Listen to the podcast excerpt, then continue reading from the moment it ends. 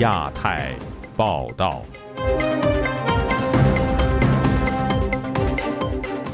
各位听友好，今天是北京时间二零二三年十月十七号星期二，我是佳远。这次亚太报道的主要内容包括：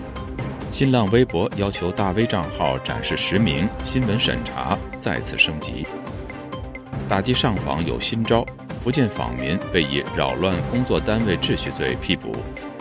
中国官方将西藏英译名称改为拼音，引发舆论热议。纪念北京四通桥事件，海外华人关注彭丽发安危。接下来就请听这次节目的详细内容。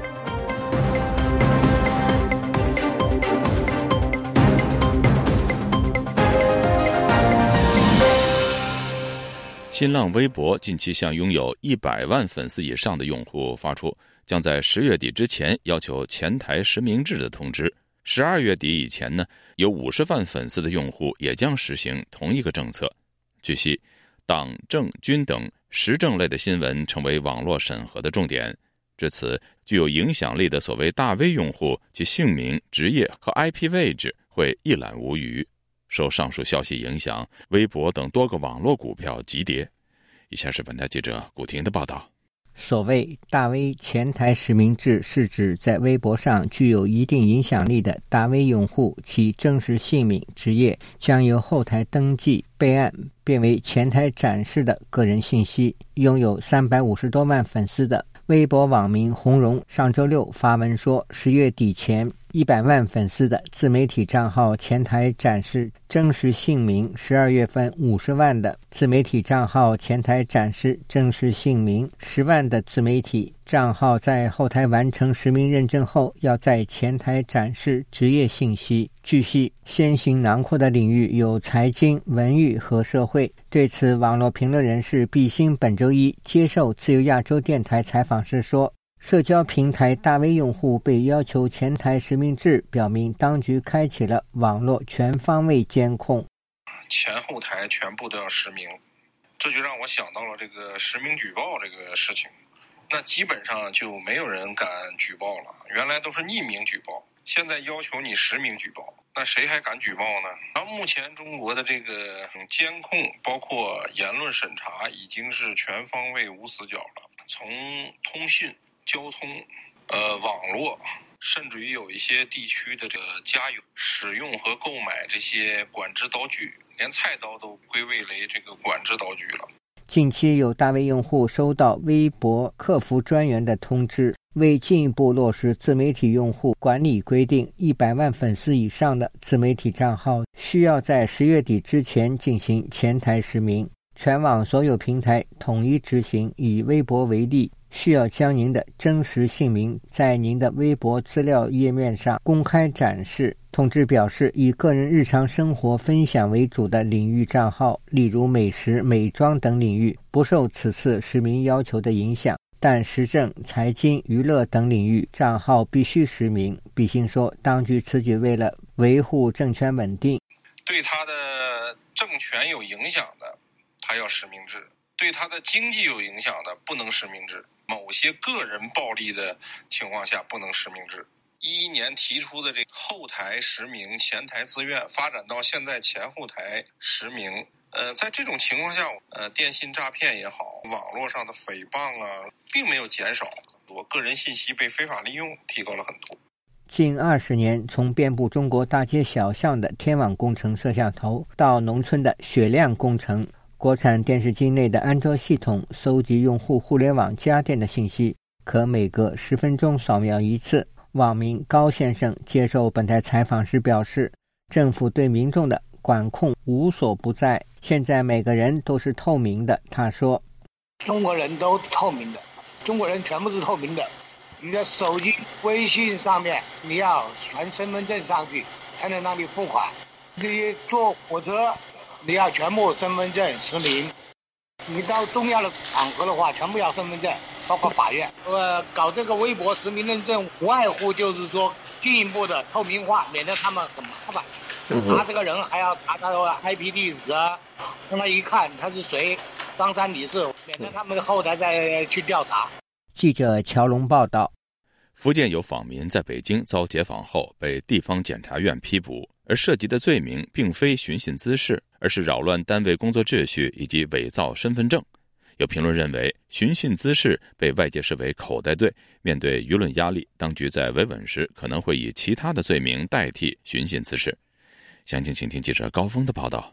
来自福建福清市的拆迁户李乃钦，上月初由朋友魏英陪同到北京上访。福建公民何宗旺说，两人在长安街邮局邮寄上访材料时，被当地警察查问。警察透过追踪身份证明，识别出李乃钦是维稳对象，当场把他带走。魏英趁乱离开现场，但是回到福清后也被公安传唤。目前两人同被关押在福州市第二看守所。魏英跟林爱卿两个人是一起上北京的，只是去邮局寄材料。林爱卿被拘留了，他说什么什么违法的事情都没做啊，就是去寄去寄材料。然后魏英是当场没走掉了，然后自己过过几天自己也被在家里三更半夜，警察也来了，也被抓了。上星期，当局向家属发出通知书，林乃钦被以涉嫌扰乱单位工作秩序和伪造身份证书，遭公安局执行逮捕。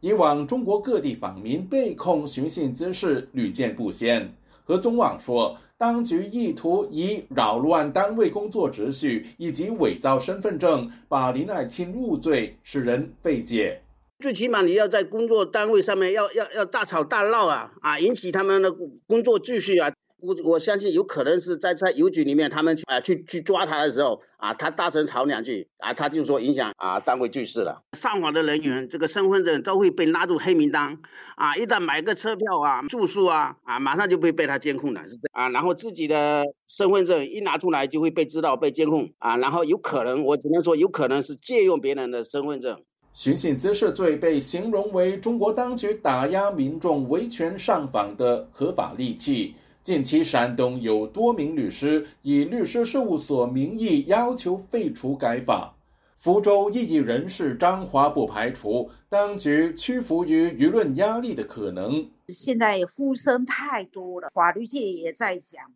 不能寻衅滋事，这个没有罪名的罪名，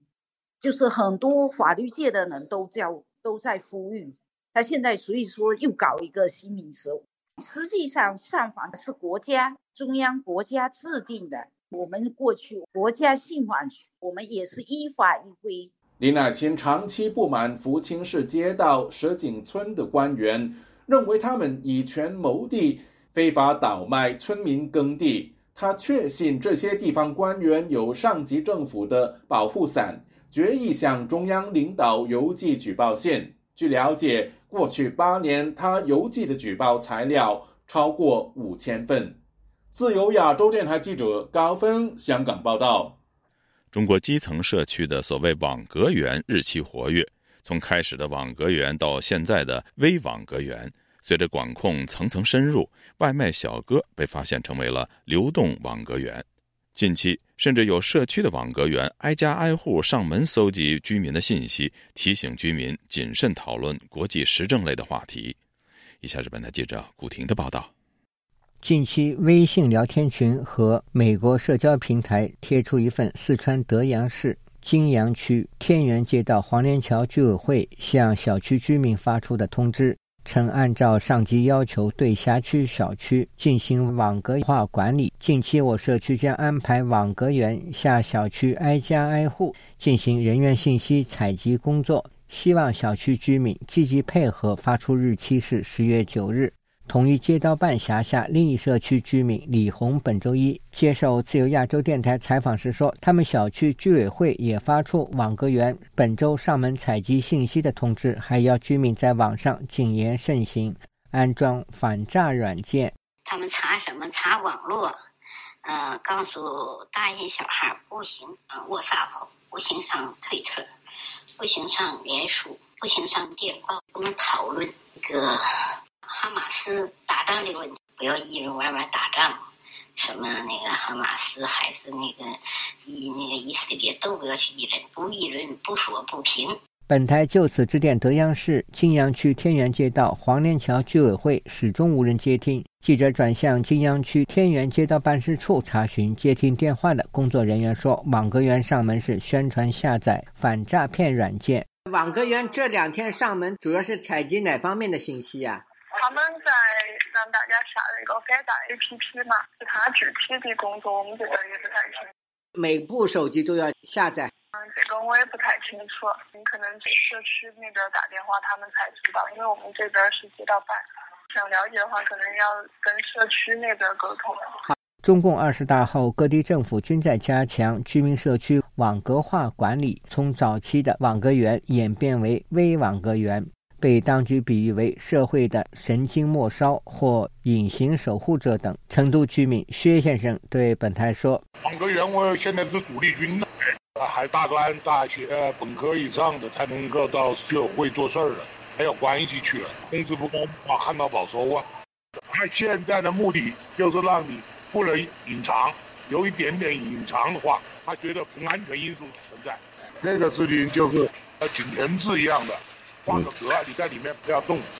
湖南株洲的时事评论人袁晓华对四川地方政府加强网格化管理，他认为并不奇怪。他对本台说。我是经常会看到，就是说，或者说在哪个哪个小区外面啊，他那个贴了一张广告牌，表示这一片区域的网格员是谁谁谁。我自己还没有碰到，他这个往往就是呃一个一个地方那个慢慢就铺开的，控制到全社会。目前嘛，有关的枫桥经验，好像现在都在推广啊。也许呢，这就是网格化管理，也就是枫桥经验的现代版的一种形式吧。人民网一周前发文，作为新职业之一，城市管理网格员主要运用现代化城市网格化管理技术，巡查核实、上报、处置市政工程设施、市容环境、社会管理事务等方面的问题，对打通城市管理神经末梢，实现精细化治理发挥重要作用。记者古婷报道。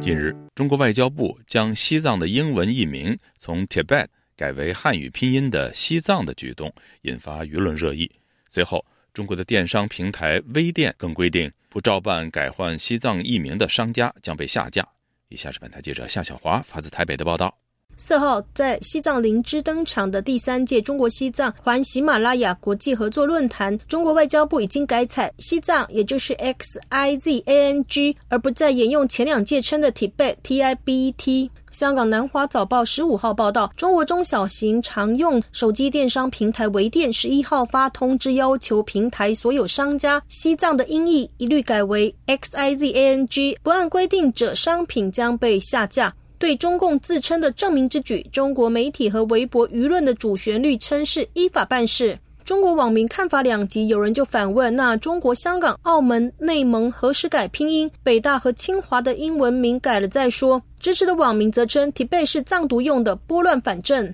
旅美时事评论员陈破空接受自由亚洲电台采访，质疑习近平走极左路线，闭关锁国，为了反反美反西方，反了走火入魔，甚至反了英文头上。现在很多的从小学开始取消英文教学，而且也不准那个课外补习补习英文。现在大学一些名牌大学的带头取消。英文或者英文专业，像西安交通大学或者中国科技大学，堵住民主、自由、人权、法治在中国的传播。因为懂得英文越多，可能国际知识越多，对普世价值理解越多。所以，习近平、王沪宁这一伙人呢，就是走火入魔，违背了常识。美国圣汤马斯大学国际研究讲座教授叶耀元接受自由亚洲电台采访提到，未来搞不好中国政府做得更绝，完全排挤既有的外来语，例如香港和澳门都是广东话翻过来。这些东西它都在做一个收编的过程嘛，就是它在慢慢的消灭掉这些所谓的非官方语言，然后用这个官方语言的拼音的方式来去重新洗牌这些区域，不管是从历史的角度、从文化的角度，或从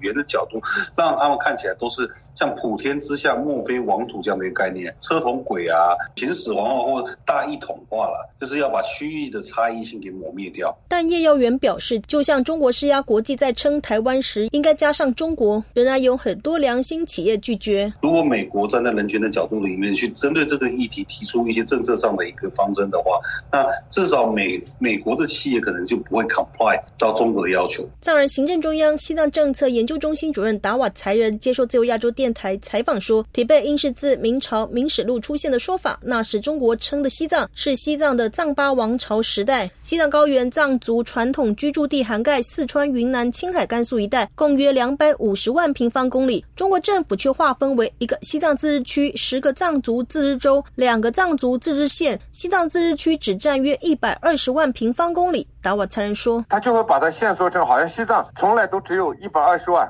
从而掩盖他对西藏人实行分而治之的那种殖民政策，这个政策就被掩盖过去了。第二，他还把呃历史上西藏是一个统一的那个整个西藏，它本来就是一个整体的这个部分，呃，他把它想要把它掩盖过去。西藏精神领袖达赖喇嘛驻台代表格桑坚称接受自由亚洲电台采访，也强调，一九五零年代中共建政军队入侵西藏之前，西藏是一个独立的国家，自己的政府、自己的军队、自己的货币、自己的邮政，包括自己的护照跟去国外啊国家给的签证，我们发的签证，而且有跟其他国家签订的这种有效的协定跟签订的这些条约啊，都具备了一个国家。的所有的结构都有。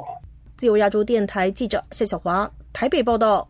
香港歌手陈奕迅在澳门举行演唱会期间，有台下的观众要求讲普通话，陈奕迅的回应成为网上热点，也引发争议。支持者认为陈奕迅在澳门讲粤语是理所当然，但也有人认为陈奕迅不说普通话是瞧不起中国人和不爱国。以下是本台记者陈子飞的报道。香港歌手陈奕迅在澳门开演唱会，与台下互动的视频成为中国各大社交平台的热门话题。当时陈奕迅在台上讲粤语，突然有人大喊讲普通话，打断了他的发言。他说他会用喜欢的方式和语言说话，之后再用普通话说，观众要有礼貌。麻烦你说国语就比较好听一点嘛。大哥，你讲国语。我不是不会讲国语，我可以讲国语，我可以说流利的可以。你可以要求，请麻烦你。他之后的演唱会有用粤语、英语和普通话三语并用，但网民的声讨不断，有批评说他以英语和粤语回应讲普通话的要求是瞧不起中国人，又说澳门是中国的地方，应该要说普通话，不讲普通话就是不爱国。不过也有博主认为不应该太上纲上线，说音讯不说国语不爱国，这种情况在我们国内的网络上非常的普遍，任何事情都能伤害到他们的感情，什么事情都能被他们迅速的上纲上线。你歧视全世界。到处去肆意攻击别人，然后天天你的心玻璃的不行不行的，别人任何一句话就能伤害到你的感情，那就是中国式的巨婴，现在满天满地满世界的搞事情啊！因为有说粤语不是中国语言的言论，引发广东地区的网民和博主的不满，嘲讽讲普通话的观众不礼貌。有博主把事件与中港矛盾连结。我们需要民族自信，但如果是现在这种受不得一丁点儿与自己的差异就玻璃心碎一地的民族自信，这恰恰是一种。极度自卑，甚至是愚蠢的表现，还会被人轻而易举的利用。香港回归已经二十六年了，中间各种外部势力从来没有停止过制造内部矛盾。事情发展到现在这个地步，到底谁才是外部势力的帮凶？时事评论员曾志豪表示。这次事件不仅在引爆积累已久的中港矛盾，也显示爱国定义没有标准。在中国大陆，这个爱国就是随他定的。对那个小粉红来讲，爱国的表现就是说，我要你讲普通话，你要讲，你不讲你就不爱国。陈奕迅在在新疆棉啊，好像立了一个大功劳。但如果你在下一个爱国的行动里头，你没有赶上去的话，你很快就会变成一个滚出去港独。其他艺人他应该有这种觉悟，就是每天每一分你都要站好队，只要有一次站偏队的话，你的新疆棉那个功劳就会被忘掉了。日本金刚大学教授杨海英表示，这次粤语再成为被针对的对象，反映中国的大一统政策制造不小的社会内部矛盾。十四亿人口必须是说一样的话。穿一样的衣服，脑子里边只有一种思想。那这样以后，你这个文化的多样性、语言的多样性都会被抹杀掉。这个事情正好反映了大一统的思想是中国各种社会矛盾、政治矛盾不和、不稳定最大的原因。时事评论员双普表示，粤语和普通话的矛盾一直存在。这一次的事件，网民的意见有分歧，可能与中共近期的大。外宣主要集中讨论以哈的问题，不想在内外均有不稳的因素时多开一条战线。这次事件不会改变中共要求香港和台湾的艺人要绝对政治正确的态度。就亚洲电台记者陈子飞报道。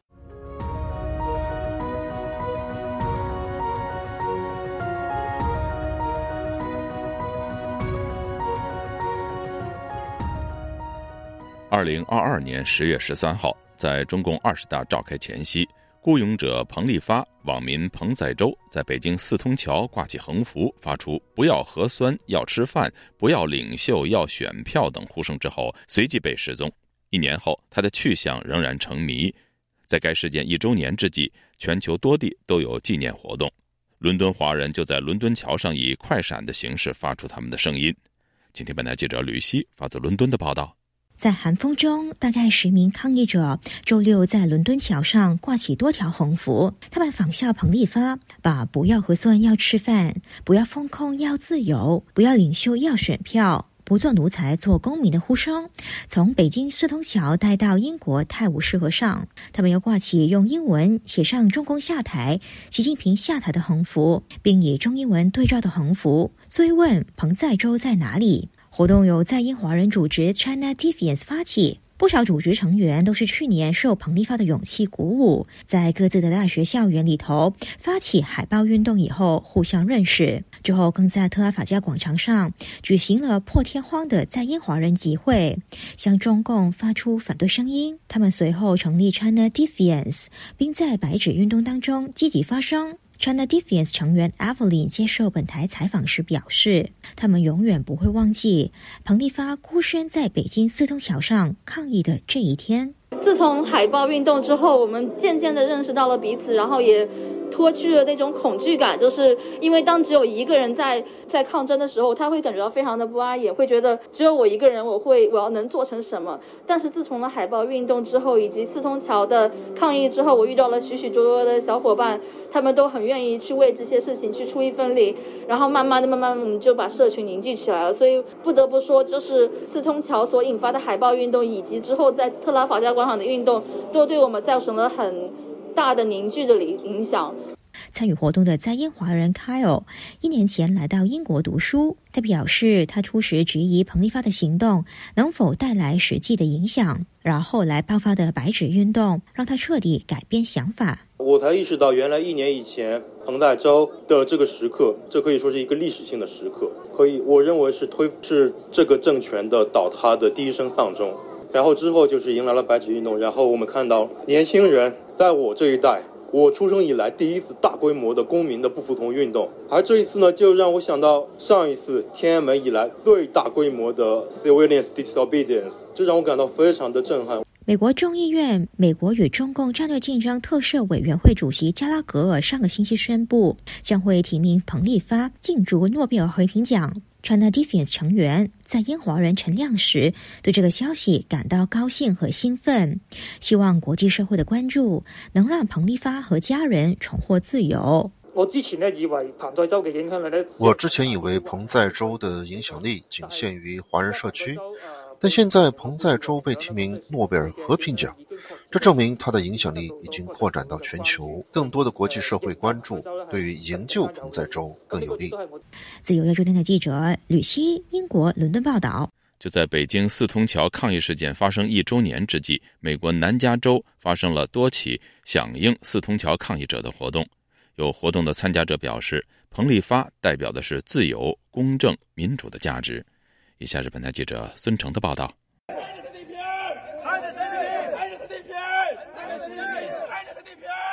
在洛杉矶中领馆外，多个由来自中国的异议人士组成的团体，在十月十四日下午举办了抗议活动。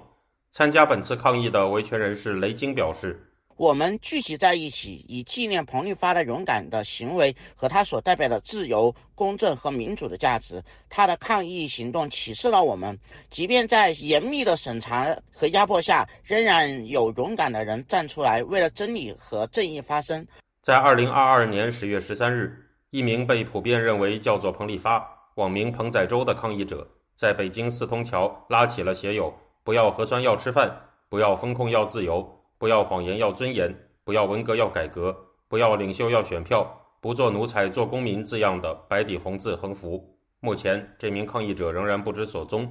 不要改革要灭共，不要改革要灭共。在洛杉矶中领馆外的集会中，人们拉起了一条白底红字横幅。这条横幅的内容与四通桥抗议者在一年前拉起的横幅略有不同。将原本的“不要文革要改革”改成了“不要改革要灭共”。参加本次活动的数十人也展示了写有“罢免独裁国贼习近平，我们都是彭仔洲”字样的标语，并在中领馆外进行游行，向中领馆内呼喊了白底红字横幅上的标语，以及“中共下台，结束中共；习近平下台，暴政结束，人权必胜”等口号。雷晶对四通桥抗议者进行了评价，表示他追求着一个更公正、更开放的社会。并说道：“彭丽发的故事以及他的勇敢的行为，不仅是对中国政府的一种挑战，也是对全世界所有关心人权、民主和自由人的启示。他的行为提醒了我们，每一个人都有能力，并且应该为自己的信仰站出来，无论面对的是多么强大压迫的力量。”本次活动的主办负责人谢立健告诉记者：“四通桥抗议者是在为老百姓发声，因此。”我们在海外自由之地，我们有这个良心的驱使，我们要声援，要支持他。他做的一切是为我们在失去自由，为我们在甚至迫害，在备受煎熬。罢工罢课，罢免独裁国贼习近平。罢工罢课。同一天，在南加州的自由雕塑公园，公园的义工们在园内的巨型六四雕像下集结起来，呼喊了“雕塑公园义工声援彭丽发，释放彭丽发”。以及四通桥抗议者罢工罢课罢免独裁国贼习近平的口号。此外，在十月十三日，也就是四通桥抗议一周年之日，加州大学尔湾分校的一座人行天桥上也出现了白底红字，内容与四通桥抗议者的横幅一致的标语。自由亚洲电台记者孙成，旧金山报道。听众朋友，接下来我们再关注几条其他方面的消息。国际组织西藏观察研究员白马加透露。中国当局从2020年开始便计划在甘孜藏区全面禁止教授藏文课程，但因为当局向联合国宣称西藏拥有民族文化与语言权利以及基本的人权，因此一直没能够全面禁止。在今年六月份，学校临近暑假期末考试的时候，学校向学生表示这是他们最后一次藏文考试，因为九月份学校将会停止藏文课程。美国海军陆战队与日本陆上自卫队的大规模实战训练“坚毅之龙”星期六拉开帷幕。共同社十月十五日引述日本军方证实，该训练以九州以冲绳的自卫队及驻日美军设施为中心，设想防卫离岛，内容包括与登陆的敌方部队战斗、运送伤员和警卫基地等。据路透社报道，美国政府即将公布一些新规则，进一步限制。中国从美国获取先进芯片，有美国官员透露，这些新的规则将阻止某些低于现有技术参数的人工智能芯片出口到中国，并要求公司报告其芯片的输出情况。据台湾中央社十五号报道，美国在台协会主席罗森伯格与美国国务院亚太局资深顾问罗俊平当天抵达台湾，展开为期五天的访问。台湾的外交部表示，罗森伯格与罗俊平此行将与台湾政府高层、部会官员以及各界人士就台美关系、区域安全、经贸投资等重要议题交换意见。据维权网十五号发布的消息，原八九学院的学生法轮功学员许娜，因为在疫情期间发布了一些国内疫情照片，遭当局判刑后，目前已经被转移到北京的女子监狱服刑。但家属多次要求探视，都遭到狱方刁难，许娜的探视权被剥夺。各位听众，这次的亚太报道播送完了，谢谢收听，再会。